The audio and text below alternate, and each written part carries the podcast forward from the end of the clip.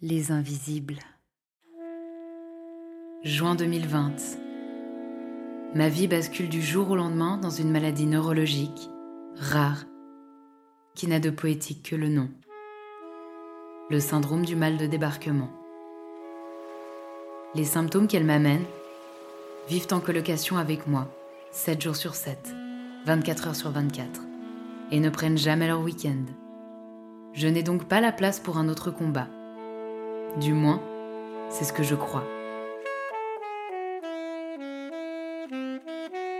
Puis vient ce jour où je témoigne dans une émission télé, dans l'espoir de rendre visible l'invisibilité du syndrome dont je suis atteinte. À peine sortie du plateau, forte de cette expérience, et encore dans mes talons rouges, une évidence s'installe. Je n'en resterai pas là. Dans le train du retour, je rejoins à la fois ma maison et mon nouveau combat. Donner un espace de parole au travers d'un podcast aux personnes qui luttent, bien souvent en silence, contre des maladies invisibles. Et contre les regards de société qui ne croient que ce qu'elles voient. De combats plus souvent subis que choisis. Et si, comme le dit Antoine de Saint-Exupéry, l'essentiel est invisible pour les yeux, ici, on compte bien le faire entendre. Bonne écoute Christine, c'est un tourbillon de femme, passionnée d'art et qui vit avec une maladie rare, génétique et dégénérative, la dyskinésie ciliaire primitive. Elle apprend son existence à l'âge de 20 ans, pensant jusque-là avoir simplement une santé plus fragile que les autres. Elle doit alors mettre de côté sa carrière de danseuse, elle qui dansait jusqu'à 15 heures par semaine. L'apprivoisement de la maladie n'a de loin pas été son seul combat. Elle a vécu les grosses angoisses de ce monde, entre autres, se faire licencier à deux reprises, frôler la mort, toucher une aide des services sociaux, être suivie par l'assurance invalidité. Par je ne sais quelle force, à chaque fois, elle se relève. Elle s'engage maintenant dans une nouvelle voie, devenir coach. Ces expériences de vie sont des outils pour les futurs accompagnements au travers du coaching. Christine avance tout de même avec prudence car rien n'est prévisible quant à l'évolution de sa maladie. Ensemble, nous évoquons notre système inadapté aux personnes qui vivent avec des maladies. Aussi, nous remettons en question la notion d'invalidité, un échange sincère que je suis heureuse de vous partager. Salut Christine Hello Tamara Comment tu vas? Ça va super et toi? Ça va, ça va. Un peu stressée parce qu'on a dû euh, on avait déjà commencé une prise de 15 minutes, mais euh, le son ne marchait pas très bien, ne fonctionnait pas très bien. Donc, euh, on doit repartir pour un tour. C'est toujours un peu déstabilisant, mais voilà. Je suis vraiment ravie euh, d'accueillir ton témoignage aujourd'hui parce que la dernière fois qu'on s'est appelé pour bah, déjà se rencontrer et discuter un petit peu par rapport à ce podcast, je suis vraiment ressortie de ce moment pleine de positivisme. Je suis allée voir euh, mon amoureux et je lui ai dit Ah, elle m'a tellement requinqué, Christine, c'était hyper bon. Et euh, bah, du coup, déjà, je te remercie pour moi-même et j'espère que ça aura le même effet euh, chez les personnes qui vont écouter l'épisode parce que vraiment, je pense que tu as des messages hyper chouettes à transmettre. Super, bah, avec plaisir. Du coup, tu viens témoigner aujourd'hui pour euh, une maladie euh, génétique. Et j'aimerais bien que tu nous en parles un petit peu, euh, quels en sont les symptômes, en quoi ta qualité de vie elle est touchée. Très bien. Alors, donc je suis atteinte d'une maladie qui s'appelle la dyskinésie ciliaire primitive. Donc c'est une maladie qui va toucher toutes les cellules ciliées. Euh, il faut savoir qu'on a des cellules ciliées dans tout l'appareil respiratoire, donc dans les bronches, euh, dans les oreilles, dans les sinus. Euh, il y en a également donc dans les trompes pour les femmes et la flagelle du spermatozoïde chez l'homme, c'est également un cil. Et en fait, ces cils bougent environ 10 fois par seconde pour pouvoir évacuer le mucus. Donc c'est un peu comme un tapis roulant en fait. Et, et en fait, le mucus sort normalement chez les personnes dont les cils fonctionnent bien. Chez moi, il manque une structure qui s'appelle qui s'appelle le bradéine. Et en fait, mes cils sont immobiles. Donc en fait, je fais des bronchites chroniques, des otites chroniques, des sinusites chroniques. Et euh, au niveau de ma qualité de vie, donc ce qui est le plus pesant certainement, c'est aussi le manque de sommeil. Donc euh, il faut savoir que quand j'ai des bronchites chroniques, et euh, on l'a tous déjà expérimenté, donc avec le rhume, là tout, c'est souvent difficile de dormir. Et moi, ça m'est arrivé des fois pendant plusieurs semaines, même parfois plusieurs mois, de dormir deux à trois heures par nuit parce que j'étais réveillée par les quintes de tout, parce que je peux pas dormir couchée. Enfin, voilà, donc c'est un peu des aménagements à faire. Et, euh, et, oui, au niveau de la qualité de vie, je pense que ça, c'est parfois le plus pesant parce que du coup, ça interfère un peu aussi avec le moral. Et voilà, donc euh, c'est un peu ouais, les, les, symptômes principaux. Et puis euh, après, voilà, c'est aussi une mise en place de traitements, donc avec des antibiotiques, avec des aérosols. Et il y a pas mal de choses qui viennent pour traiter ces symptômes et qui font que la qualité de vie est aussi un peu différente étant donné que il faut mettre aussi du soin faire son traitement et puis ça prend du temps. Euh, ça peut aussi euh, interférer avec d'autres organes. Quand euh, on prend des médicaments, ça a parfois aussi des interférences. par exemple, si je prends les antibiotiques, ben, au niveau de l'estomac, au niveau de la digestion, c'est un peu différent. Donc voilà, il y a toutes ces petites choses aussi qui changent ma qualité de vie au quotidien. Mmh et donc, toi, tu as été diagnostiquée à quel âge ou en quelle année? Alors, j'ai été diagnostiquée en 2010, donc j'avais 20 ans. Mhm.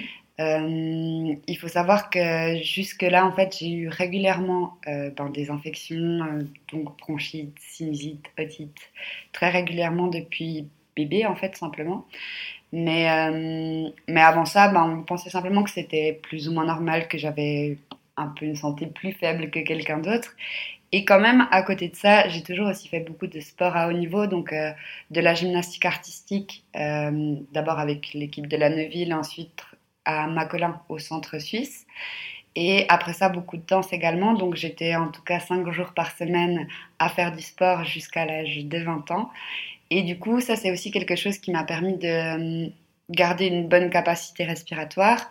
Peut-être aussi qui a masqué aussi un peu l'avancée de la maladie à certains moments. Mais ben, ça a vraiment ce côté positif dans le sens où ben, j'ai pu vivre euh, relativement normalement. À la différence des gens de mon âge, par exemple, je me faisais opérer à peu près tous les deux ans euh, au niveau des sinus, au niveau des oreilles. Enfin, il y a eu beaucoup de choses qui se sont passées comme ça. Mais en soi, enfin, je ne l'ai pas spécialement mal vécu euh, parce que ben, voilà, je me reposais peut-être aussi un peu plus que d'autres pendant les périodes où j'étais malade malgré le fait que bon, voilà, j'étais toujours un peu hyperactive et puis, euh, et puis je continue quand même à aller à la danse, etc. Et puis justement en 2009, euh, il a été question d'une autre opération au niveau de mes sinus et là mon ORL a demandé un deuxième avis et le médecin dit mais c'est pas normal que votre patiente à cet âge-là ait toujours des problèmes comme ça, qu'on ait déjà fait énormément d'opérations et que ça continue en fait. Donc euh, ce serait bien d'aller investiguer un tout petit peu plus loin. Et là on est tombé sur trois maladies différentes. Donc la première c'était les défenses immunitaires. Donc on a fait une prise de sang voir si mes défenses immunitaires fonctionnaient correctement une petite anecdote. Quand on parle de défense immunitaire, et ça c'était une grosse bêtise que j'ai fait, mais j'ai tapé sur Google défense immunitaire, problème de défense immunitaire, et ça marquait sida, sida, sida. J'étais là, mais qu'est-ce qui se passe? Je pense pas que j'ai le sida, c'est horrible. Et en fait, là, il y a aussi des fois des petites, euh, des petites choses qui arrivent aussi avec euh, les médecins qui ne disent pas forcément tout.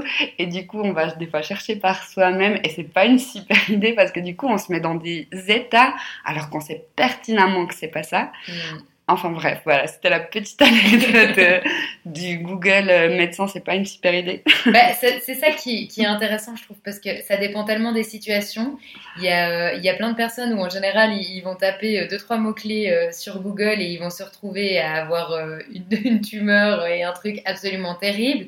Et puis pour d'autres personnes, bah, typiquement dans mon cas, moi ça m'a sauvée, tu vois, mhm. parce que je me suis rendu compte qu'il y avait d'autres personnes qui vivaient la même chose et puis j'ai pu ensuite voir euh, quelle maladie c'était et aller sur euh, des sites euh, qui parlaient mhm. ça, de la fondation. Donc ça a été salvateur, mais je sais que dans d'autres situations, ça peut juste être terrible et mettre les gens encore plus au fond du gouffre que les symptômes qu'ils ont déjà.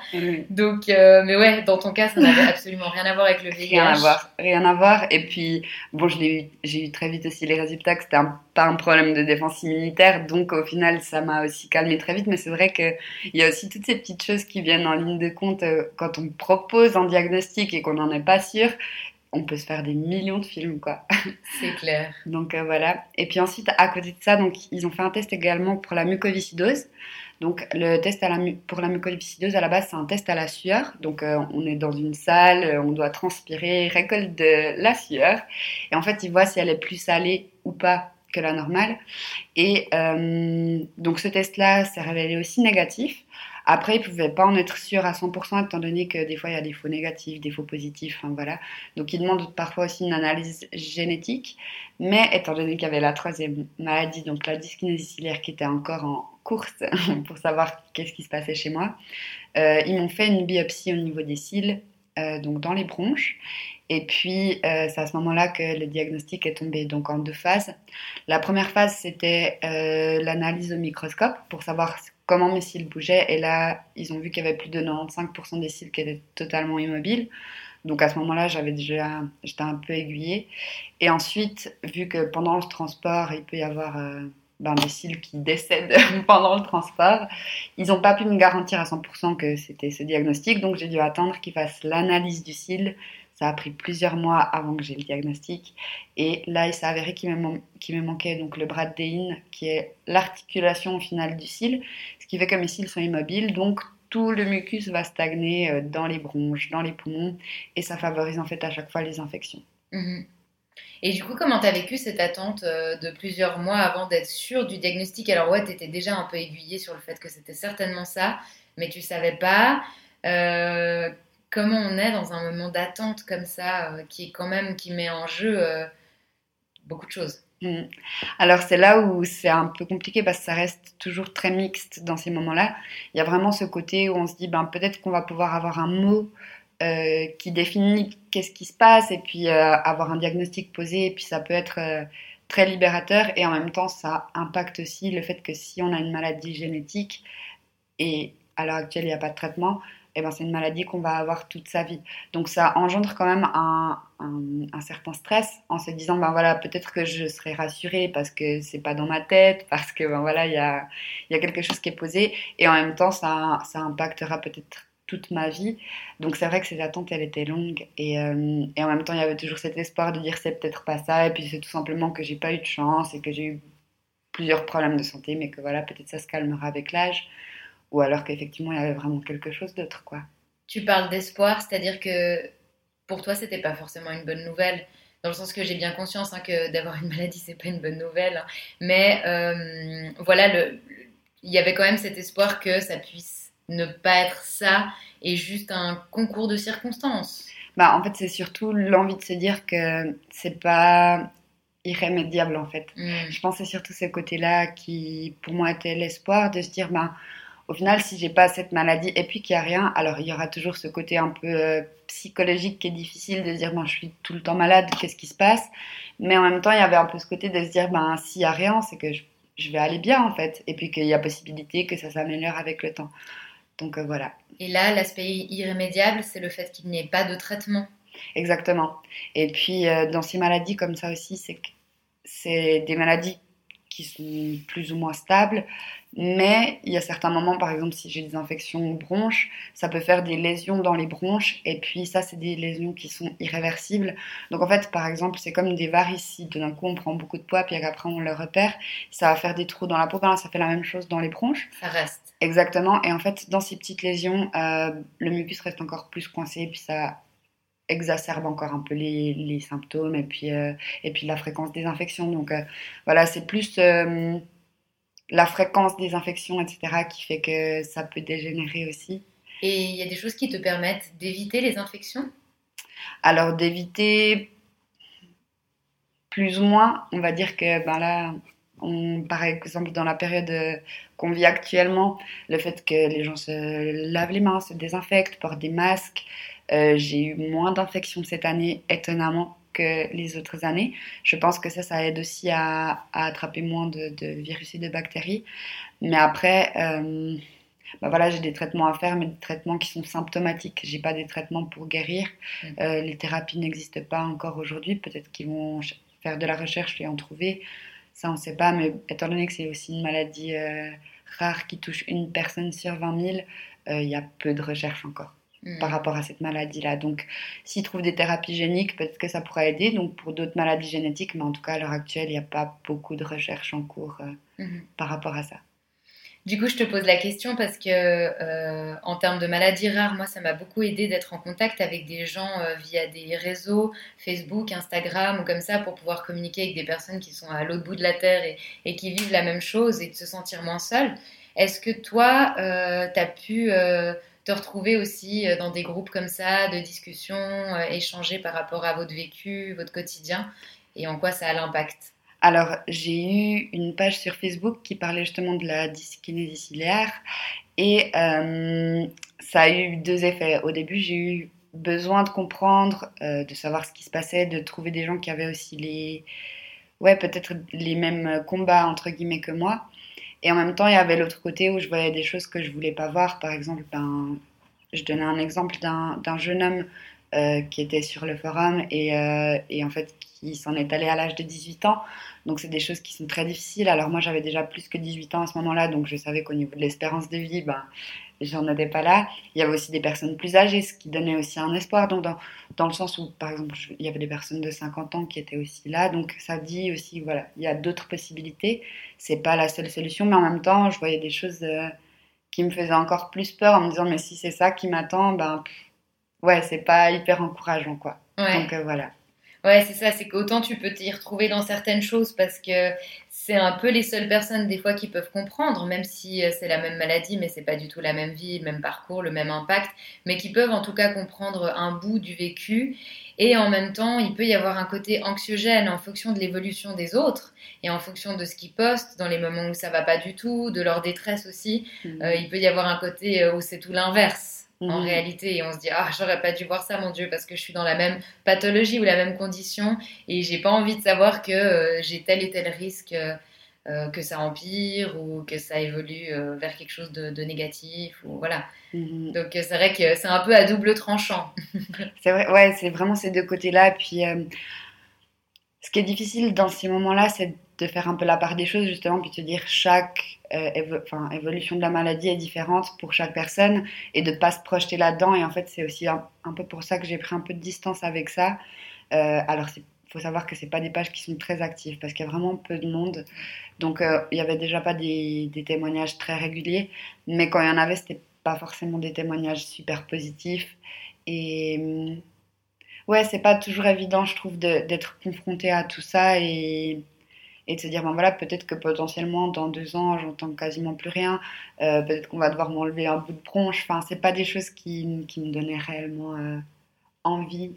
Et mm. puis euh, j'espère toujours aussi que justement le, le, déroulement de ma maladie puisse être un peu différent que aussi tout l'impact psychologique et de se dire ben voilà ça va aller que ce soit des choses qui puissent impacter aussi sur l'évolution de la maladie.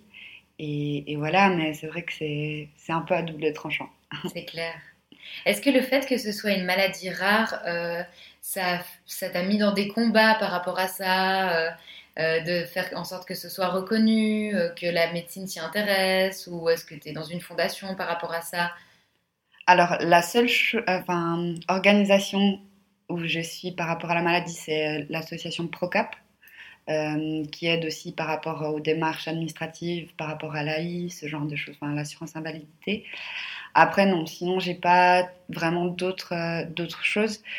Enfin, faut savoir aussi que ce genre de maladie, c'est vraiment rare dans le sens où même des fois quand je vais à l'hôpital euh, pour d'autres choses parce que j'ai fait quelques allergies graves, des choses comme ça, se retrouver aux urgences. Euh, la plupart du temps, c'est moi qui explique au médecin quelle maladie j'ai.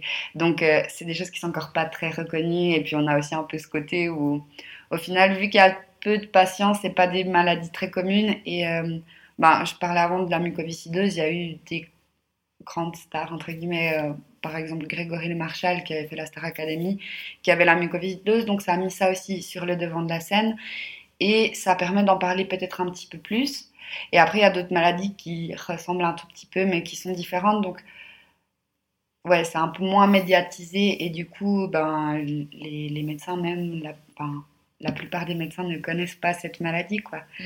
Donc euh, voilà. Après, je comprends, hein, avec les millions de maladies existantes et différentes, ils peuvent pas tout connaître et c'est totalement ok. Et pour moi, ben voilà, je sais ce que j'ai, donc je peux en parler facilement. Mais c'est vrai que souvent, c'est à moi d'expliquer oui, alors voyez, ça. ce moment où, où tu es en, en entretien, enfin c'est pas vraiment un entretien, mais en gros tu es en rendez-vous chez le médecin et tu le fais googliser euh, ce que Mhm. tu as. c'est un peu ça. ouais, ouais, c'est vraiment ça quoi. Tu fais une formation. mais c'est quand même toi qui payes à la fin. hein. Exactement. Exactement. Ouais. Alors du coup, euh, moi je voulais un peu savoir parce que tu, tu parlais que tu avais fait beaucoup de gymnastique, gymnastique quand tu étais plus jeune. Euh, où ça en est maintenant par rapport à tout ça? Parce que j'imagine que c'est pas forcément évident par rapport au souffle, à l'effort. Euh, Est-ce que c'est des choses que tu arrives encore à pratiquer Euh, Alors là, pour l'instant, ce que je pratique le plus, entre guillemets, déjà, je marche tous les jours. J'essaye de faire, en tout cas, mes 10 000 pas dans la journée. Pour moi, c'est important de rester active. Et puis, j'ai toujours fait du sport plutôt à haut niveau. Donc, voilà, c'est quelque chose qui me tient à cœur. Après, là où c'est un peu plus compliqué, c'est que j'ai eu une grosse chute justement l'année où j'ai été diagnostiquée, en 2010. Donc, j'arrivais même plus à marcher, euh, enfin, faire une montée sans devoir m'arrêter au milieu. Donc il y avait vraiment un peu ce côté où mon corps suivait plus. Et puis après, on a mis en place des traitements, donc des traitements justement pour les symptômes, comme on disait tout à l'heure. Et, euh, et ça a aidé à reprendre un petit peu, puis à évacuer un peu ces infections. Après, ce qui n'est pas évident aujourd'hui pour moi, c'est que je suis pas toujours très régulière. C'est-à-dire que si je commence à m'inscrire quelque part, tout d'un coup, j'ai une infection qui dure pendant des mois et je pourrais pas me permettre d'y aller. Donc, je suis un peu plus réticente aujourd'hui à, m'engager en fait sur du long terme par rapport à des cours ou d'autres choses parce que je sais que certains moments je pourrais pas y aller c'est pas évident. Alors du coup de mon côté, ben, j'ai pris une application par exemple à la maison pour faire de la danse à la maison parce que j'aime toujours autant danser. Après ben, en période hors Covid, euh, je vais danser la salsa aussi, c'est quelque chose que j'adore faire. Et, euh, et voilà, et je mets toute mon énergie quand je peux le faire et puis après ben, je me repose quand je rentre à la maison. mhm. Et du coup, euh, tu me disais que tu faisais vraiment beaucoup, beaucoup d'heures de sport quand tu étais plus jeune. Mhm. C'était équivaut à combien euh Alors c'était entre 15 et 20 heures par semaine. Ok. Parce que du coup, là, je me dis, c'est vraiment énorme la différence entre 15 et 20 heures de, de danse ou de gymnastique Mhm. par semaine. Et puis, euh, oui, tu fais encore de la marche et tout, mais j'imagine que c'est un énorme deuil. Alors, le plus gros deuil, en fait, c'est que c'était mon rêve à la base d'être danseuse. Donc, en fait, euh, j'ai fait exprès à la base une école de commerce et dans l'idée de me dire, bah, un jour, je partirai me former, faire euh, de la danse à l'étranger. Et puis, mon but, c'était un jour de revenir en Suisse et d'ouvrir mon école de danse. Donc, euh, je me suis dit, bon, voilà, je vais dans l'administratif, je sais gérer une petite entreprise si besoin. Et, voilà, et en fait, j'ai choisi un métier, entre guillemets, par défaut en me disant que ce serait un bon outil pour euh, concrétiser euh, mon rêve qui était de danser et d'ouvrir mon école. Et là où ça a été difficile, c'est que je me suis rendu compte à un moment donné que j'étais plus capable de le faire. Et là, ouais, carrément, j'ai eu une période où j'ai eu besoin de faire le deuil de tout ça parce que c'est un rêve qui s'effondrait et je m'en rendais bien compte. Même le médecin m'a dit, c'est peut-être pas le moment de partir maintenant alors que tu n'arrives même plus à marcher 500 mètres en montée sans t'arrêter. Effectivement, je pense que les 30 à 40 heures de danse par semaine, je les aurais pas tenues, quoi. Et, euh, et voilà, donc j'ai dû chercher d'autres choses. Après, quand je dis, enfin, la marche, c'est vrai que je marche quand même entre 5 et 7 km par jour. Donc ça équivaut en tout cas à une heure et demie à deux heures de marche. Il faut savoir que j'ai pas mon permis, donc ça aide aussi beaucoup parce que je dois me déplacer. Mais pour moi, c'est hyper important, et puis c'est même indispensable de rester active, parce que si je reste et puis que, que je fais plus rien, ben c'est là où il y a où la maladie a le plus de chances aussi de, prendre de l'ampleur, parce que je, travaille plus bien mon souffle. Aussi, ben, par exemple, j'adore tout ce qui est artistique, donc je fais aussi un peu de musique, etc. Euh, le chant, par exemple, ça aide beaucoup dans ce genre de pathologie parce que ça travaille justement les poumons, etc. Et ça permet de garder une meilleure capacité respiratoire. Donc, euh, il y a tout ce genre de petites choses que je peux encore faire aujourd'hui. Et plus le temps avance et plus je trouve aussi ma place là au milieu euh, à trouver ce que j'ai vraiment envie de faire. Et, euh, et voilà, donc ouais, il y a eu ce deuil au moment euh, de choisir mon métier, au moment de partir pour me former. Et en même temps, aujourd'hui, ben, il y a cette nouvelle possibilité qui arrive en prenant en compte ma santé, en me respectant peut-être plus aussi euh, selon mes besoins. Et puis, ouais, en respecter mon corps et puis l'écouter un tout petit peu plus qu'au début, j'étais totalement dans le déni. J'avais envie d'être normale, d'avoir 20 ans comme mes copines, de sortir comme mes copines. Je l'ai fait pendant plusieurs années, jusqu'au moment où mon corps a lâché. Et là, euh, ben, j'ai reçu un peu le retour de bâton. Maintenant, ça va plus être possible. Il va falloir que tu t'écoutes un peu plus parce que sinon, tu vas te griller par les deux bouts et c'est pas le but en fait. Donc euh, voilà, c'est un peu la vie qui rappelle à l'ordre. Tu veux faire comme tu veux, mais au final, il faut quand même que tu tiennes compte de, ton état de santé et, et, après, tu vas le payer si tu le fais. Donc euh, voilà. et qu'est-ce que tu as mis en place justement pour être plus à l'écoute de ton corps? Alors, il y a eu plusieurs choses. Déjà, pour commencer, la première chose, c'est que je me suis fait licencier deux fois.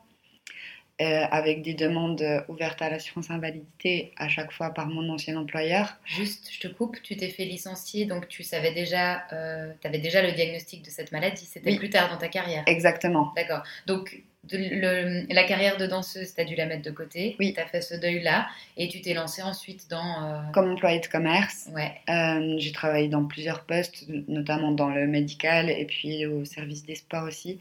Donc euh, j'avais aussi une petite équipe à gérer dans, dans le domaine médical. J'étais responsable d'un secrétariat dans un institut de radiologie. Et en fait, j'ai toujours en fait refusé donc les cinq premières années où j'étais dans cet institut de radiologie, j'ai sans cesse refusé mes certificats médicaux. Le médecin me disait ça va pas, il faut te reposer. Et en fait, il y a deux raisons pour lesquelles j'ai refusé ce certificat. Déjà, la première, c'était cette histoire un peu de déni, donc j'ai envie de faire comme tout le monde et je voulais travailler à 100%, c'était mon but dans la vie à ce moment-là.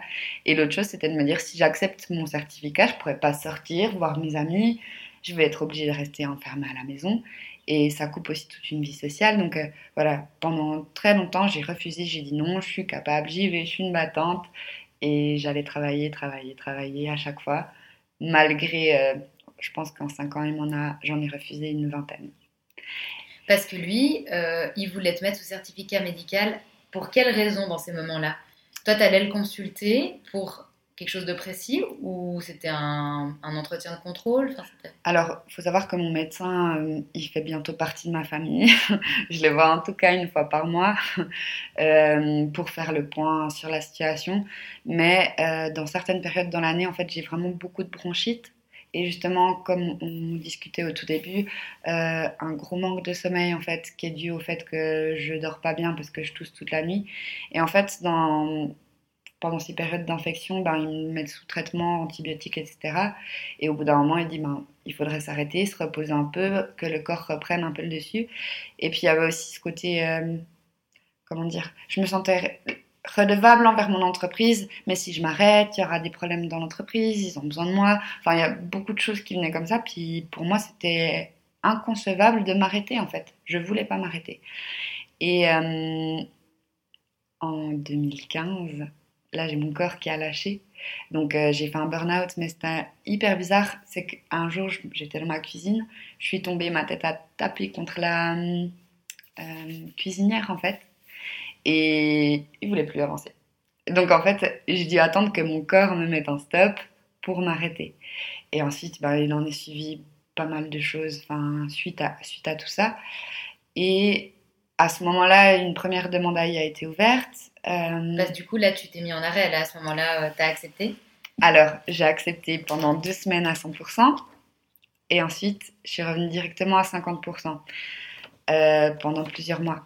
Mais ce qui se passe, c'est que pendant cette période-là, en fait, quand j'ai fait ce burn-out, au début, ils se sont demandé si j'avais pas eu un problème au niveau cérébral, en fait. Donc, un AVC ou autre.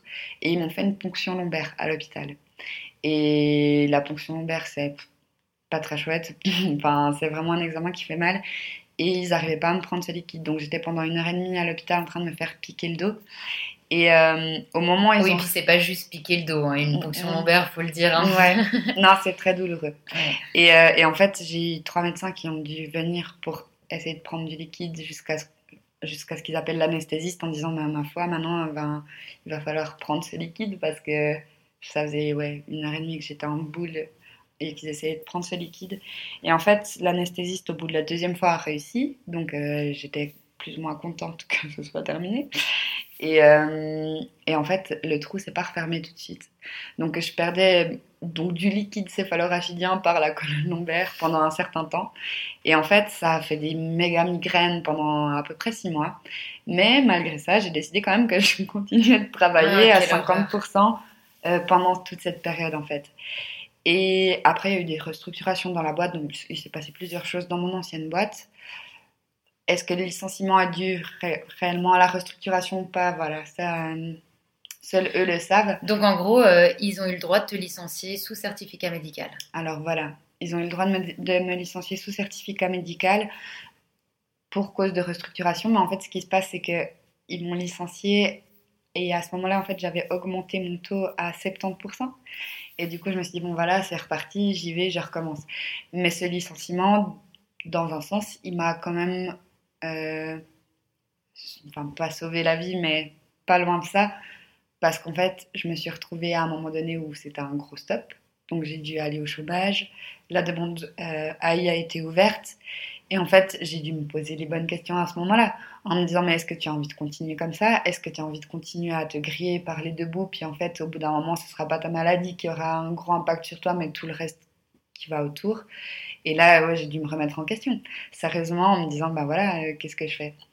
Et hum, à ce moment-là, ben, j'ai retrouvé un, petit peu plus tard un emploi à 80%. Et cet emploi, en fait, euh, je me suis dit, ben, c'est chouette, c'est un peu moins de temps de travail, etc. etc. Et euh, c'était donc à l'état de, Neuchâtel. Et euh, à l'entretien d'embauche, j'ai pas dit que j'étais malade. Mais dans les trois mois d'essai, je les ai avertis en disant, ben voilà, j'ai une maladie dégénérative. J'avais déjà fait un pacte avec moi-même que cette fois-ci, je ne refuserai plus mes certificats médicaux parce que ben, j'ai fait l'expérience une fois, ça s'est mal terminé, je voulais pas réitérer cette expérience-là.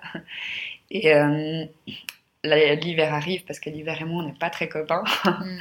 Et en fait, au final, ce qui se passe, c'est que j'ai été en arrêt pendant un mois et demi, et durant cet arrêt, ils m'ont licencié une deuxième fois, enfin une deuxième fois. C'était mon deuxième licenciement euh, par rapport à tout ça. Et en fait, c'est à ce moment-là où j'ai commencé vraiment à travailler fort, fort sur moi, parce que hum, ça devenait compliqué en fait. J'ai eu une grosse étape de doute où j'avais l'impression que bon, j'aurais pas d'avenir dans la vie, que ça allait être un éternel recommencement. Je vais travailler, je me fais licencier et je retrouve un travail et je me refais licencier. Il faut savoir aussi que au premier, euh, au premier licenciement, j'ai eu droit à mon chômage parce que j'étais employable et pas à 100% en arrêt. Au deuxième licenciement, j'étais à 100% en arrêt maladie, donc on ne peut pas aller au chômage en étant 100% à l'arrêt maladie. Ce qui fait que j'ai dû me diriger vers les services sociaux. Et euh, ça engendre également euh, une perte de revenus euh, assez grosse parce que je passais d'un salaire normal en fait à, au minimum vital. Donc il y a eu vraiment toutes ces choses-là. Donc j'étais malade. Il y a un changement de, de, combien à peu près en termes de pourcentage? Quasiment 80% de, de salaire en moins entre mon poste euh, où j'étais à 100%, mm. euh, comme cadre en fait, et puis euh, les services sociaux au minimum vital. Quoi. Donc tu es passé de... Ça fait beaucoup de choses quand même, hein, je trouve, dans, dans, une vie qui est encore assez jeune. la, voilà, d'apprendre que tu as une maladie, te faire licencier une fois, te faire licencier deux fois, aller au chômage, finir aux services sociaux. Dans tout ça, il y a eu un burn-out c'est énormément d'étapes qui fragilisent, qui mhm. vulnérabilisent énormément l'être humain. Donc, euh, comment t'as fait pour te relever à ce moment-là? Alors, il y a eu beaucoup de choses. Euh, la première chose, c'est que j'ai une chance énorme d'avoir des amis très fidèles, d'avoir ma famille qui m'a aussi beaucoup soutenue.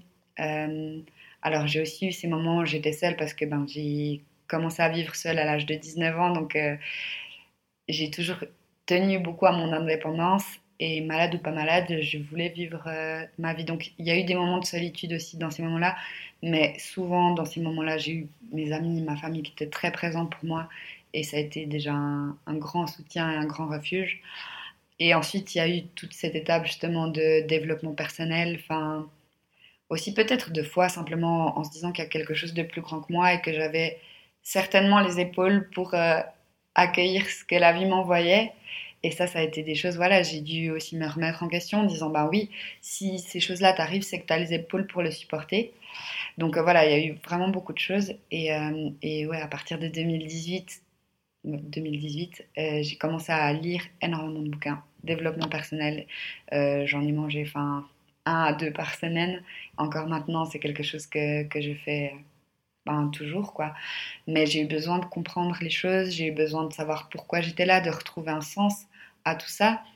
Et ce qui est chouette aussi, c'est que ben, avec la deuxième demande AI, il y a eu la possibilité d'un reclassement professionnel. Et grâce à ça, en fait, ben, je peux maintenant changer de profession et aller dans quelque chose qui est plus adapté autant à mon état de santé que à la personne que je suis et puis qui colle beaucoup plus à, à mes envies et puis euh, à, ce que je peux apporter. Et donc voilà, il y a eu vraiment toutes ces choses-là qui se sont mises en place. Mais euh, ça ne veut pas dire que c'était pas hyper compliqué à certains moments, que combien de fois j'étais en pleurs, combien de fois je me suis renfermée à la maison, même je voulais plus voir personne. Je me suis dit non mais ça sert à rien en fait, je vais rester à la maison et puis euh, puis de toute façon pourquoi? Pour sortir, se plaindre, dire ça va pas, c'est compliqué dans tous les domaines de ma vie. Enfin voilà. Donc il y a eu ça, mais il y a aussi ce côté où ben, j'avais pas envie de laisser tomber en fait. Enfin, toujours se relever puis se dire ok maintenant qu'est-ce que je peux faire et comment je peux continuer à aller de l'avant malgré tout ça. Et c'était une longue étape, mais euh, du moment que j'ai mis un peu le doigt dans l'engrenage de tout ça, ça allait euh, toujours de mieux en mieux. Puis après j'ai aussi, je pense, la chance d'avoir été toujours assez, enfin assez, même très positive, toujours souriante. Enfin, la plupart des gens qui me connaissent savent très bien que Enfin, j'aurais toujours le sourire, je serais toujours là pour encourager aussi les autres et être présente. Donc c'est déjà quelque chose qui fait partie de mon caractère de base. J'ai jamais été vraiment défaitiste ou euh, avoir le verre à moitié vide. C'était toujours à moitié plein de mon côté. Mais par contre, ben voilà, je suis pas une surfemme et, euh, et j'ai aussi ces moments euh, de très bas où c'était compliqué. Puis on se demande même, ben, qu'est-ce que je fais là en fait? Est-ce que ça vaut vraiment la peine de vivre cette vie-là? Mm. Donc ouais. Et tu l'as accepté de ne pas être une surfemme? Des fois, c'est encore difficile. En fait, je crois que c'était hum, perdre une part de ma personnalité parce que tout le monde me dit mais oui mais toi en plus t'es malade, tu es toujours souriante, t'es une battante et on m'encourageait vraiment à être une battante, à me dire c'est super et pour moi ça faisait 100% partie de moi, je suis une battante, je me bats, je me bats toujours toujours. Et en fait il y a un jour où j'ai arrêté de me battre. Et j'ai dit, mais je me bats contre quoi là? Actuellement, je me bats contre une maladie qui est à l'intérieur de moi. Donc au final, qu'est-ce que je fais? Je me bats contre moi-même. Donc j'ai dû lâcher un peu ces armes-là pour me dire, mais en fait, apprends à cohabiter avec cette maladie au lieu de vouloir toujours te battre contre elle. Et du moment que j'ai accepté que euh, cette maladie, c'était peut-être une bonne chose au final, parce que j'en ai retiré tellement de choses positives aussi, on parle des côtés difficiles, mais ça m'a apporté énormément de choses positives aussi. Et du moment que j'ai lâché ça, je m'en suis portée beaucoup mieux. Mais après, c'est aussi tout ce côté de ma personnalité où on me définit comme une battante, où je me dis peut-être que je vais perdre un bout de moi si mm. j'arrête de me battre. Et au final, j'ai pas arrêté de me battre. Enfin, dans la vie, dans le sens où j'ai pas baissé les bras, puis j'ai pas dit c'est bon, je m'arrête là et puis euh, c'est fini. Mais j'ai arrêté d'essayer de, combattre quelque chose contre lequel je pouvais rien faire en fait. Est-ce que du coup, euh, le regard des autres a changé vis-à-vis de toi? Bah non, parce qu'en fait, j'ai pas changé Mhm. Je suis toujours positive, c'est juste que j'ai arrêté moi de, de ressasser, puis de, j'aime bien cette expression en fait, planter des graines de tristesse ou de ressasser ou de, ou de colère ou ce genre de choses. J'ai arrêté de planter ces graines-là ou du, tout du moins de m'en occuper euh, parce que j'ai pas envie en fait d'entretenir ça. Et même ces graines de bataille en fait, j'ai pas envie de devoir me dire ah, il faut que je me batte, il faut que je sois forte. Enfin non, j'ai le droit d'être triste, j'ai le droit de ressentir des émotions mais euh, j'ai aussi le droit de ne pas les cultiver. Ouais, tu m'avais donné euh, un exemple de, comment tu, tu décides d'accueillir ta tristesse. Voilà. Et j'avais, ça m'avait beaucoup parlé, j'avais beaucoup aimé et je ne sais pas si tu voudrais euh, le, le réexpliquer ici. Oui, avec plaisir. Bah, en fait, c'est qu'aujourd'hui, quand je, ressens une émotion, quelle qu'elle soit, hein. mais là on va parler d'émotions plutôt négatives, donc euh, la colère, la tristesse, l'abattement aussi par exemple. Euh, aujourd'hui, je me mets une date limite à ma tristesse. Ça, veut dire par exemple aujourd'hui, j'apprends peut-être une mauvaise nouvelle à 15 h bah, je me dis ok, j'ai le droit d'être triste jusqu'à ce soir, cette nuit, mais demain c'est une nouvelle journée et j'arrête d'entretenir ça demain parce que chaque jour, pour moi, c'est une nouvelle opportunité de faire quelque chose de bien et de passer une belle journée. Et maintenant, je choisis quelles émotions j'ai envie de cultiver. Donc, j'arrive à accueillir ça et à me laisser ce droit de vivre, parce que c'est hyper important de s'accorder ce moment de tristesse, de s'accorder ce moment où c'est difficile. Mais après, c'est aussi toujours nous qui sommes, enfin, on est tous à l'origine de nos choix et simplement de savoir qu'est-ce qu'on a envie de cultiver dans notre vie. Est-ce que c'est ces graines de tristesse ou est-ce que c'est ces graines de bonheur? Ben, c'est un choix en fait. Et du coup, pour moi, le fait de me dire, ben, j'ai le droit de le vivre pleinement jusqu'à minuit et à partir de enfin, minuit, jusqu'au réveil le lendemain matin, mm. ben, ça me permet quand même d'aller au fond de cette émotion et en même temps de passer à autre chose et de pas rester des semaines et des semaines à broyer du noir sur des choses dont j'ai, enfin, j'ai aucun impact dessus en fait au final. Ouais, t'es pas dans le déni de l'émotion et en même temps, tu restes pas non plus euh, complètement ankylosé. Exactement. Alors évidemment, euh, on peut pas toujours contrôler, hein, on peut pas toujours se dire euh, à telle heure euh, l'émotion elle part et ça dépend des événements de la vie, ça dépend de chacun, ça c'est clair. Mais je trouvais assez joli surtout que pour toi ça fonctionne, mhm. donc il n'y a aucune raison d'y changer et, et, ça c'est chouette quoi. Parce que c'est vrai qu'au bout d'un moment, l'émotion, il faut la vivre, elle a le droit d'être là. Et au mhm. contraire, il faut justement aller dans l'émotion. C'est ce qu'on fait pas du tout hein, de nos jours. On va pas dans l'émotion. Mais euh, après, comme tu dis, il y a est-ce qu'on continue à la cultiver ou pas? Exactement. Et ça, il y a un moment donné où il y a un choix. Et c'est aussi une détermination de chacun. C'est ça. Et puis après, comme, comme tu disais, ça dépend aussi de l'intensité de l'événement qui arrive. Euh, il peut y avoir des tristesses énormes, des choses qui arrivent comme ça. Après, moi, dans ces cas-là, par exemple, je fais des petits rituels. C'est-à-dire que je sais pas, par exemple, il y a quelque chose de triste qui m'arrive, ben, je vais écrire une lettre, exposer toute ma tristesse dans cette lettre, et puis après prendre ce temps de brûler ça et de laisser ça au passé, en fait. Et du moment que c'est sorti, que c'est écrit noir sur blanc, et le fait de le brûler puis de le laisser partir, euh, c'est quelque chose qui, moi, m'a aidé énormément et qui m'aide aussi à aller un peu plus vite dans, dans, ce processus. Mais il faut savoir que plusieurs fois, euh, ces dernières années, j'ai eu euh, des grosses allergies, donc pas liées à ma maladie, hein, mais des grosses allergies qui ont fait que à quelques minutes près, si l'ambulance n'était pas arrivée à la maison, euh, je m'en sortais pas. Ça vient quand même réveiller quelque chose, on n'est pas immortel et, et, en fait on n'en sait rien. Demain la vie peut s'arrêter et moi c'est aussi ça que je garde en tête tous les jours. Alors pas dans le sens macabre du terme en disant je vais mourir demain, mais en même temps si je meurs demain, est-ce que j'ai envie de me rappeler de ma dernière journée comme une journée où j'ai passé du temps à ressasser depuis trois semaines quelque chose qui était horrible? Ou est-ce que je me dis, ben voilà, j'ai pu vivre ça à fond le jour où j'avais besoin de le vivre, hmm. mais maintenant je continue à vivre ma vie et puis à, aller de l'avant dans les choses que j'ai envie de faire et dans, dans les pensées, dans, dans les actions que j'ai envie de cultiver. Donc c'est vraiment ce genre de choses qui pour moi euh, m'a poussé beaucoup vers l'avant et, euh, et, me permet aujourd'hui d'être vraiment plus sereine avec, euh, avec tout ça en fait. Ça me fait penser euh, à cette citation, je m'en souviens jamais euh, exactement, mais on m'en tiendra par rigueur, qui dit euh, Vis chaque jour comme si c'était le dernier, mais prends soin de toi comme si tu allais vivre 100 ans. Mm-hmm. Et c'est un peu ce que j'entends dans ce que tu dis, surtout que bah, tu as été confronté moult fois quand même euh, bah, ta mortalité, euh, déjà juste par cette maladie où on ne connaît pas forcément l'espérance de vie. Ensuite, tu dis, euh, je me retrouve sur des groupes Facebook, j'apprends qu'un jeune de 18 ans est décédé. Tu te retrouves avec des situations d'allergie où en deux secondes, à quelques secondes près, tu aurais mhm. pu passer dans l'au-delà. Mhm. Et donc voilà, je pense que tu en as conscience plus que la grande, enfin voilà, une majorité des gens. Et en même temps, bah, tu te dis, bah, je, je fais ça une force, en fait, d'avoir réalisé que je pouvais mourir à tout mhm. moment, bah, de, de quoi j'ai envie, en fait, pour ma vie. Qu'est-ce que je veux être, qui je veux être, et vers où je vais. Et j'ai l'impression que tu t'es vraiment posé des questions hyper essentielles euh, en étant très jeune, quand même, tu vois. Et ouais. Bah, c'est des choses, enfin, au final, on m'a mis face à ça, mais je sais que, comme on disait avant avec les épaules, je sais que j'étais capable de d'encaisser tout ça. Après, voilà, ben, justement, on parlait de reconversion. Euh, là, je suis en reconversion dans le domaine du coaching. Ça fait du sens pour moi parce que clairement, j'ai vécu des choses difficiles dans énormément de domaines de ma vie. Mais en fait, pour être une bonne coach, il faut avoir vécu des belles épreuves aussi, mm. parce que sinon, c'est impossible d'avoir l'empathie nécessaire, c'est impossible de pouvoir accompagner quelqu'un s'il ne m'est jamais rien arrivé dans ma vie.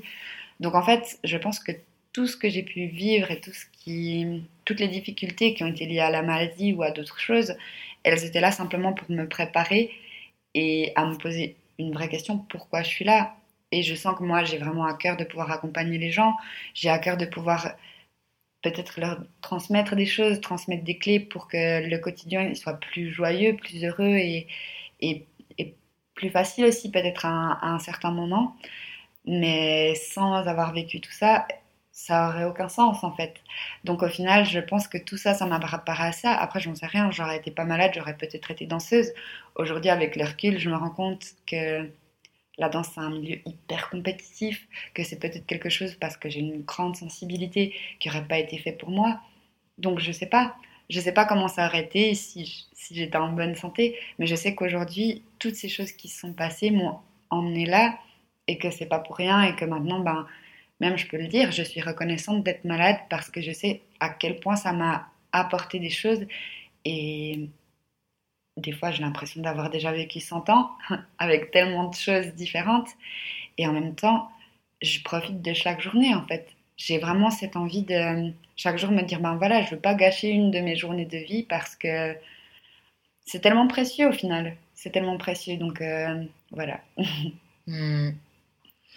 C'est hyper beau tout ce que tu dis et euh, ouais, je trouve ça, je trouve ça vraiment touchant. Et comme tu dis, le fait de, travailler euh, avec euh, d'autres personnes, d'être dans l'accompagnement, de, de, trouver leur propre chemin de vie, ça a du sens quand toi-même tu as dû passer par ces étapes-là. On le sait très bien, mm. si on se fait coacher par quelqu'un qui a toujours eu une vie très lisse et où toutes les choses se sont toujours bien passées, on est là, mais c'est quoi cette imposture? Enfin, je suis désolée, mais c'est plutôt nous qui allons vous coacher. Mhm. Donc, il y a aussi ce côté-là où ça, apporte de l'humilité. Exactement. Et on sait de quoi on parle après, à ce mhm. moment-là, quand euh, j'imagine. Quand tu... Et puis une légitimité aussi, parce que c'est vrai que j'ai l'impression que si je vais parler avec quelqu'un qui a eu des problèmes, par exemple, d'ordre financier, je l'ai vécu, je pourrais en parler avec.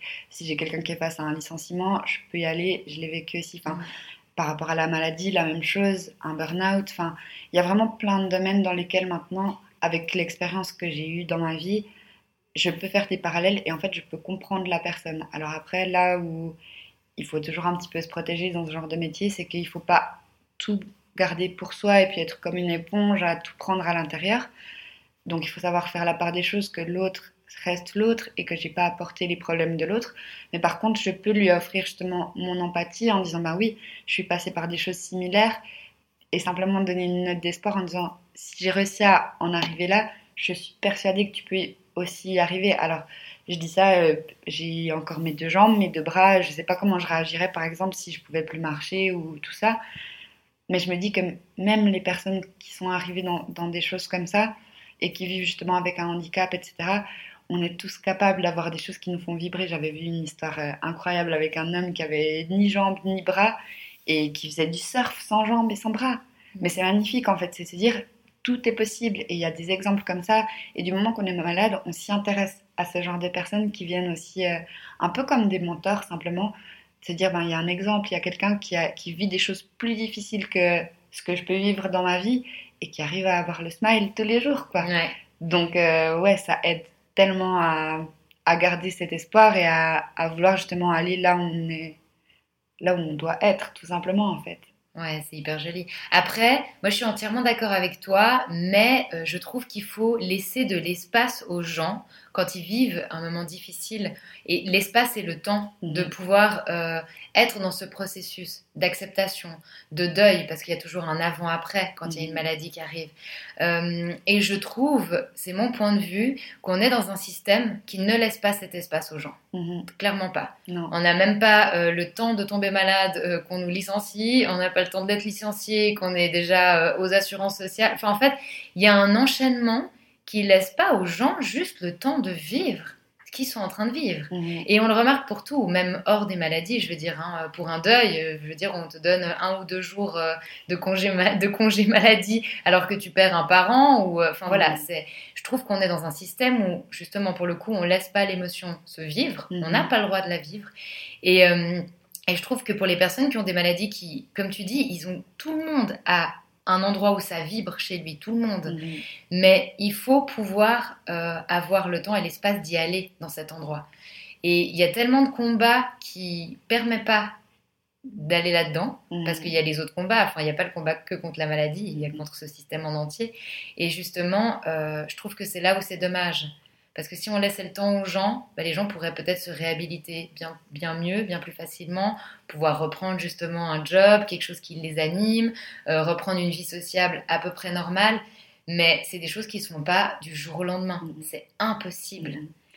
Mm-hmm. bah, Comme on en parlait tout à l'heure, moi, il m'a fallu quand même plusieurs années pour passer toutes ces étapes-là. Après, ce que je me rends compte aussi aujourd'hui, c'est que le temps aurait peut-être pu être réduit si j'avais été accompagnée dès le départ par quelqu'un qui pouvait être là pour chaque étape en fait. Parce que c'est clair qu'apprendre qu'on a une maladie, devoir aller euh, à l'assurance invalidité ou autre, c'est exactement comme un deuil. Il y a vraiment toutes ces étapes où on a le déni, on a la colère, on a la tristesse. Et à la fin, on a ce lâcher prise de dire, ok, c'est là, donc on va cohabiter avec tout ça. Mais donc il y a toutes ces étapes qui sont quand même là et, qu'on doit vivre et qui sont indispensables. Parce qu'au final, moi, je, je, sais que je l'ai vécu. La chose que, qui aurait pu être super aussi, c'est que dès le départ, quand j'étais inscrite, par exemple, à l'assurance invalidité, ils mettent des personnes à disposition, par exemple, pour dire, ben voilà, vous allez passer par des étapes comme ça mmh. et que ça puisse être accompagné avec quelqu'un qui puisse dire, ben voilà, cette période, elle est normale et tu as le droit de ressentir ça et tu as le temps de le vivre. Mm. Et ça, effectivement, je l'ai senti aussi très fort que on nous laisse pas. Il faudrait trouver directement, oui, alors tu veux faire quoi? Ben, je sais pas. On me demande un emploi adapté à ma santé, mais par exemple, là, ben, j'ai des périodes où je suis malade pendant 2-3 mois. Ben, qu'est-ce qui est adapté avec des arrêts de 2-3 mois? Mm. Quel travail je vais pouvoir trouver? Mm. Si tout d'un coup on m'arrête et puis que pendant des, des semaines je dors pas, quel est l'emploi adapté Et c'est là où c'est difficile parce que c'est un long chemin pour chercher, etc. Après, ma conseillère à l'AI, j'ai énormément de chance, c'est une perle, elle est super chouette et elle m'a beaucoup soutenue et franchement, euh, j'ai vraiment de la chance d'être tombée sur elle parce que, parce que j'ai senti un soutien. Mais je sais que c'est pas toujours le cas et, et, que certaines personnes, en devant s'inscrire à ce genre d'assurance, de, c'est encore pire qu'avant, mm. parce qu'il n'y a aucun soutien, parce qu'on est dévalorisé. Il n'y a pas de reconnaissance parfois. Mm, mm, Mais là où je suis étonnée, c'est qu'il n'y a pas un suivi qui t'a été proposé, par exemple par un coach ou un thérapeute, alors que normalement on y a le droit. Hein. Mm-hmm. Et euh, alors peut-être que tous les conseillers sont pas au courant ou que ça se passe différemment en fonction euh, des cantons ou des choses comme ça. Mais normalement, on a le droit justement dans ces moments-là euh, de pouvoir être accompagné et Dieu sait ce qu'on en a besoin. Et du coup, toi, t'as pas eu une personne ressource par rapport à ça? Alors je l'ai maintenant. Ok. Donc plus tard, mais hum, en fait au tout début, entre le temps où le dossier est déposé et puis l'ouverture du dossier et la mise en place, c'est dans toute cette période dont on aurait besoin, je pense, de quelqu'un. Mhm. Et, en fait, c'est une période qui était assez longue aussi. Pour moi, le, euh, dossier avait été ouvert en 2018. J'étais en arrêt maladie pendant un certain temps. Donc, dans tout l'arrêt maladie, j'étais aux services sociaux. Donc, entre la transition entre l'AI et puis mon ancien travail. Donc, en fait, ça veut dire que pendant, je sais plus, six mois ou sept mois, j'étais livrée à moi-même aux services sociaux avec le minimum vital. Et en fait, c'est à ce moment-là que j'aurais besoin de quelqu'un, je pense. Alors, je l'avais fait par moi-même, c'est-à-dire que moi, j'ai aussi pris euh, euh, la décision d'aller voir euh, une psychologue et de me dire j'ai besoin de vider mon sac, j'ai besoin de commencer une thérapie sur moi parce que dans cette situation, ça va être compliqué. Donc, cette démarche, je l'ai fait par moi-même, mais je pense que ce serait tellement logique du moment qu'il y a une demande qui est déposée que quelque chose se débloque tout de suite, même si l'assurance invalidité entre pas en ligne de compte au moment T, ça serait chouette justement d'avoir ce moment-là. Puis du moment que euh, l'assurance invalidité a pu prendre en charge, là voilà, j'ai pu avoir accès justement à, à ce qui touchait à l'AI. Mais avant ça, euh, mm. bah, il y avait plusieurs mois euh, aux services sociaux qui ont été vraiment compliqués. Quoi. Ouais, bah, surtout que c'était une période hyper charnière pour toi à ce mm. moment-là, c'est la dégringolade et c'est le moment où tu as le plus besoin de soutien. Et ce serait dans leur avantage aussi, dans les, mm. pour les assurances quelque part. Mieux la personne, plus la personne va mieux vite, si elle peut aller mieux, hein, parce que c'est pas le cas pour tout le monde, euh, plus c'est dans leur avantage pour une réinsertion. Exactement. Donc euh, s'ils nous entendent, voilà ce qu'il faudrait mettre en place. Ouais. Ouais, mais je pense que ça, effectivement, ça pourrait être chouette d'avoir justement dès le départ une, une demande déposée et puis euh, un suivi direct derrière. Hmm. Parce que hum, c'est un choc en fait. Même assurance invalidité, on parle d'invalidité, on parle d'un handicap, même psychologiquement, c'est pas évident.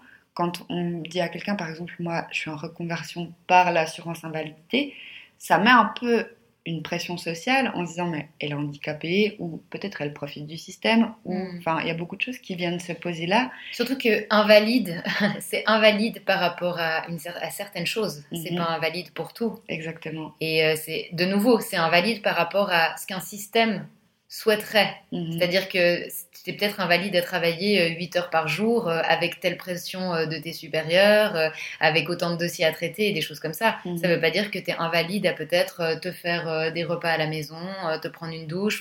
Et c'est là aussi, c'est tu es invalide par rapport à certaines choses, mais pas Mhm. par rapport à tout. Exactement. Et donc, si tu es à l'insurance invalidité, il faut, faut, faut savoir que c'est par rapport aux attentes que le système il a de toi. Mhm. Mais ça ne veut pas dire que tu ne peux rien faire. Exactement.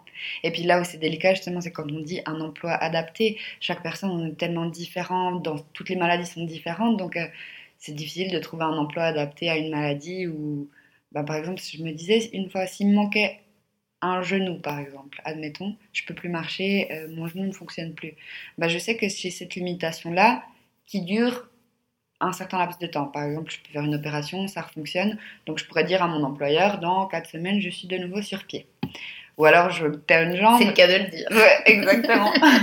Ou alors je perds une jambe et là elle doit être amputée, ben, je sais que je vais composer toute ma vie avec une jambe en moins. Mais quand on a des maladies comme ça qui sont euh, ben, dépendantes en fait de ce que je vais attraper, je peux pas leur dire dans trois semaines ça va mieux. Oui. J'en sais rien. Oui, puis quand il y a la chronicité, c'est-à-dire qu'il y a des moments, il y a des jours où ça peut aller plus ou moins bien, Mhm. et il y a des jours où c'est la catastrophe.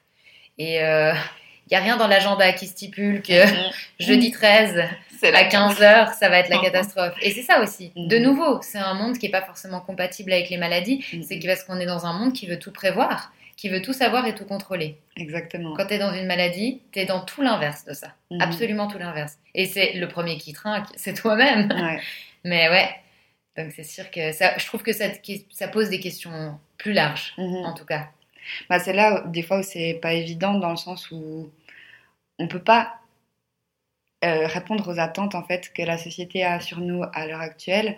Alors après voilà, comme je disais, chaque chose est différente et il n'y a pas du pire ou du mieux, hein, enfin loin de là. Mais par contre, là où des fois c'est délicat ce genre de maladie, c'est vraiment que c'est comme bah, même avec le Covid. Là, les gens, je pense, se rendent un petit peu plus compte maintenant aujourd'hui de ce que ça veut dire. On ne sait pas, on peut pas vous donner de date parce qu'on en a marre, on aimerait que les restaurants, les boîtes de nuit, tout ça, tout soit ouvert.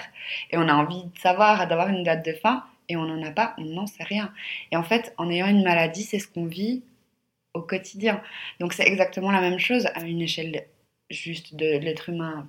Enfin, pour moi-même, par exemple, c'est ça touche que moi, que je ne sais pas quand ça ira mieux. Mais en, en, fait, au final, si on peut faire le parallèle avec cette situation, c'est exactement la même chose. C'est que je ne peux pas vous dire, oui, dans trois semaines, ça ira mieux. Comme ils peuvent pas nous dire dans trois semaines on couvre tout parce qu'on n'en sait rien. Mmh.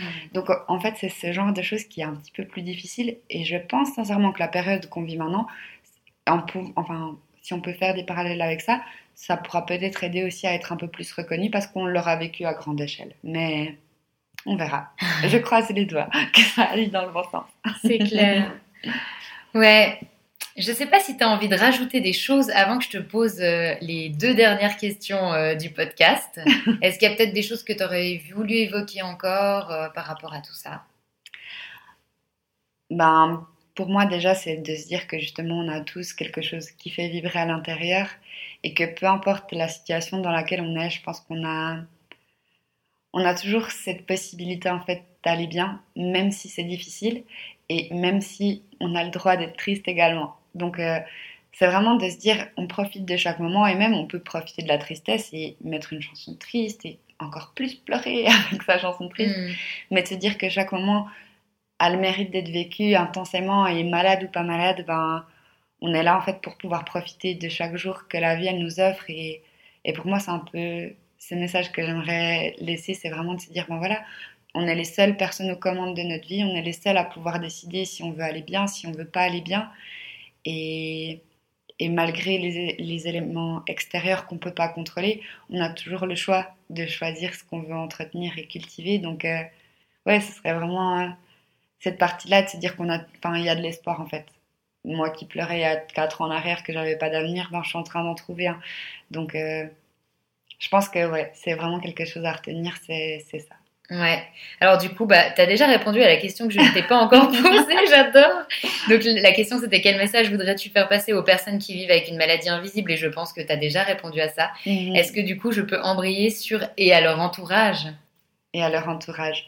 Alors pour l'entourage, euh, en tout cas ce que moi je trouve compliqué pour mon entourage, donc je le vis pas forcément parce que, enfin, oui, j'ai des amis qui, qui, ont aussi des maladies comme ça, mais ce que je ressens beaucoup, c'est par exemple ma maman ou mon papa, c'est difficile parfois pour eux parce qu'ils ont un peu un sentiment de culpabilité, euh, d'autant plus dans le cadre d'une maladie génétique, c'est que mon papa et ma maman avaient les deux un gène malade.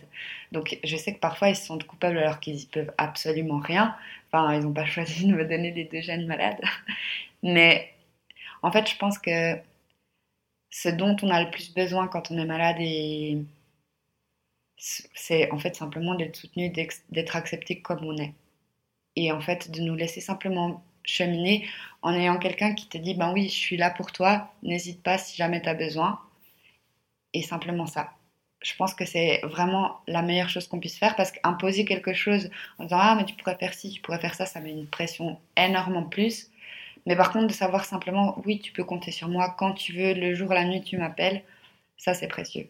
Et je mhm. pense que c'est la plus belle chose qu'on puisse faire en tant qu'entourage d'une personne qui vit une difficulté comme ça, c'est simplement d'être là en fait, hmm. d'être présent. Et la dernière question, c'est si cette maladie était un super pouvoir, lequel serait-il? Alors, la maladie que j'ai maintenant? Oui. Euh, le super pouvoir. c'est la question compliquée. Ouais. Hein. Bah, il y a deux choses. Si la maladie a un super pouvoir, je pense que ce serait un peu comme euh, Spider-Man, ça accroche avec euh, des filaments. c'est un peu moche. Hein. Petite allusion au Mickey et au fil de la rallye. Donc ça, c'est un peu moche. Mais par contre, euh, au niveau de ce que ça apporte dans la vie, je pense que ça apporte le fait d'être courageux et un peu Wonder Woman, en fait, au final. Donc en fait, c'est d'avoir un courage à toute épreuve et, et de pouvoir toujours avancer et ouais, être présent et vivre une vie un peu hors du commun. Donc euh, c'est carrément mieux qu'un super pouvoir, mais c'est d'avoir une vie magique parce qu'on on a conscience de la, de la valeur en fait, de ce mhm. qu'on a. Ouais. Voilà. Merci beaucoup.